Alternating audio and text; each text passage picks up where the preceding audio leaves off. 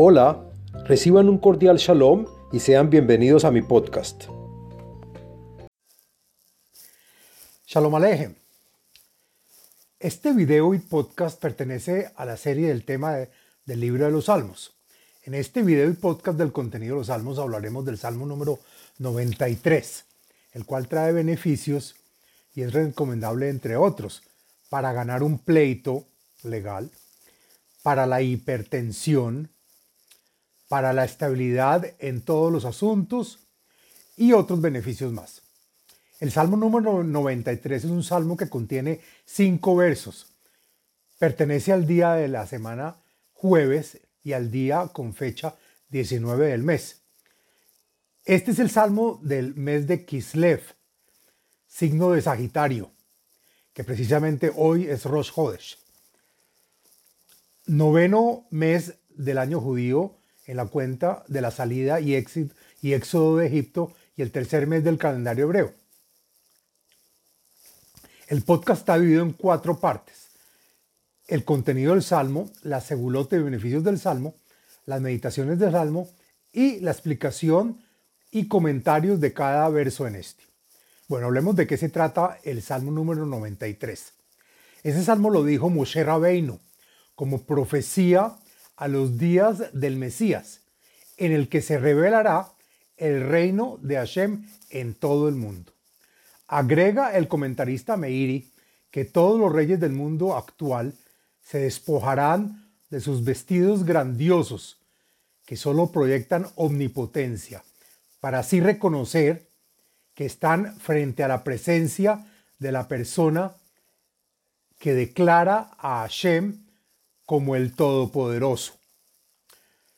Hay que anotar que en el Midrash Tanhuma, en la parasha Pikudei, está escrito que a la hora en que el primer hombre, Adam, fue creado, poseía ya la imagen y, y semejanza de Elohim. Y todas las criaturas notaron inmediatamente que Adam era una entidad perfecta y vinieron a darle inmediatamente la bienvenida, su venia y pleitesía. Además le respondió, Adán le respondió, preguntándoles que por qué lo hacían.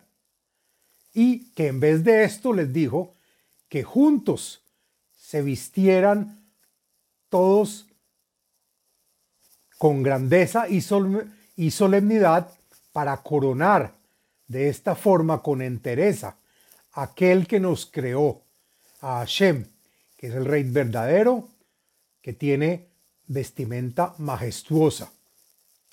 Bueno, hablemos de la segulot del Salmo número 93. Encontré en varios libros y fuentes la siguiente segulot o beneficios para los cuales se puede adoptar y están relacionadas a este salmo. La primera es para ganar un pleito y es recomendable, dicen, tener una mezuzá en la mano el día del juicio que ocurra ese pleito. Asimismo, se usa el salmo también para crear estabilidad en, en asuntos del amor, en asuntos de dinero, de trabajo y también de salud. También se usa para ahuyentar a aquel que se quiere vengar de ti. El salmo se usa para decirlo cuando existe una amenaza real. El salmo también se usa para curar la hipertensión.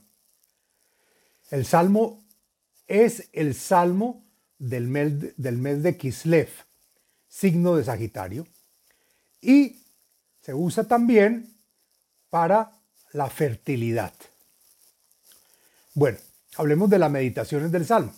Encontré una meditación relacionada a este Salmo y está recomendada por la, en la página de Facebook Kabbalah y Torah en Expansión. Y dice la página que el que tenga un juicio legal contra un oponente duro e injusto deberá recitar el Salmo número 93 y meditar el santo nombre de Samech Aleph Lamet, que se pronuncia Sael y el uso propio de este salmo, dice la página, que decidirá el asunto legal a su favor.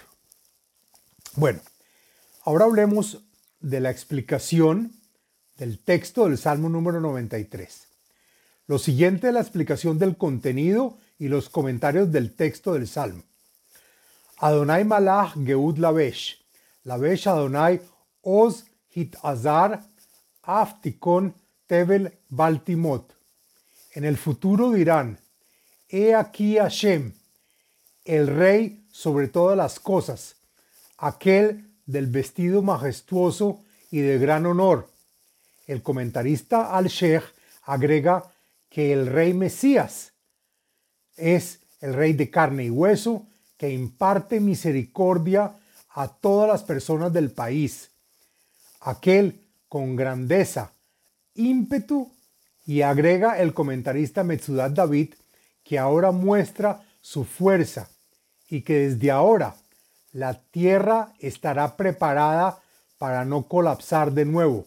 Es decir, agrega el comentarista Radak, que no habrá más guerra en la tierra.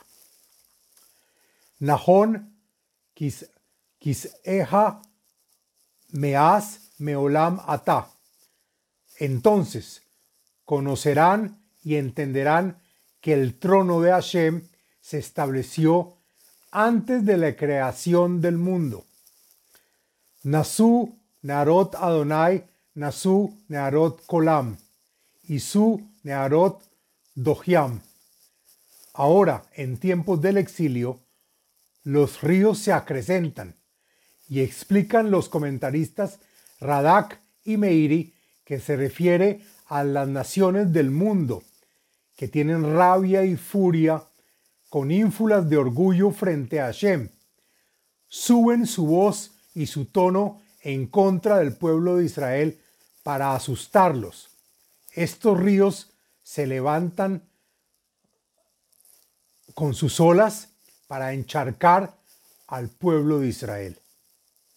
Mikolot Maim Rabim, Adirim Mishberei Yam, Adir Bemarom Adonai pero sé muy bien que más que las voces de las naciones que se comportan como las aguas turbulentas y corpulentas, como las olas de un fuerte mar, existe en las alturas el más fuerte y el todopoderoso, Hashem, y agrega el comentarista Rashi que Hashem es más incisivo y severo que todas las naciones juntas.